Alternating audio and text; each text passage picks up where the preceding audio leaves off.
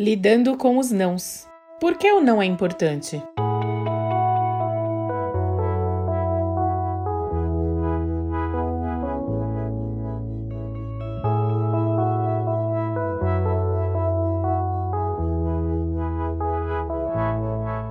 Não, geralmente é a primeira palavra que um bebê aprende a falar.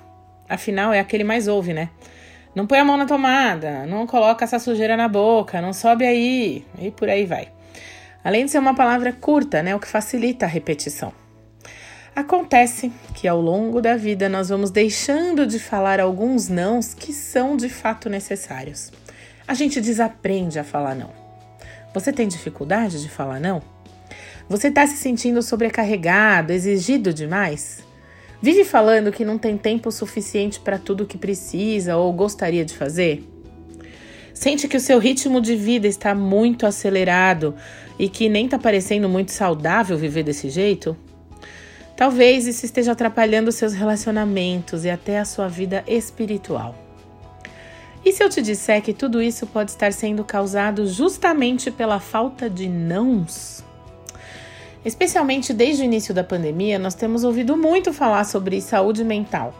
E aprender a dizer não é algo que pode contribuir e muito para que ela esteja sempre em dia. Mas nem todo mundo consegue falar não. E ao longo dessa série de estudos, nós vamos conhecer um pouco mais sobre o poder que essa pequena palavrinha tem na nossa vida. Fazer o uso correto do não não tem a ver com negatividade, murmuração, egoísmo ou falta de gratidão também não é um sinal de má vontade, de desrespeito, e sim de respeito com você mesmo. É uma forma de impor limites saudáveis e de preservar valores que são importantes. Pessoas e relações também, né? Na verdade, dizer sim para tudo é um grande perigo. Nós lemos em 1 Coríntios 10, 23: Tudo é permitido, mas nem tudo convém. Tudo é permitido, mas nem tudo edifica.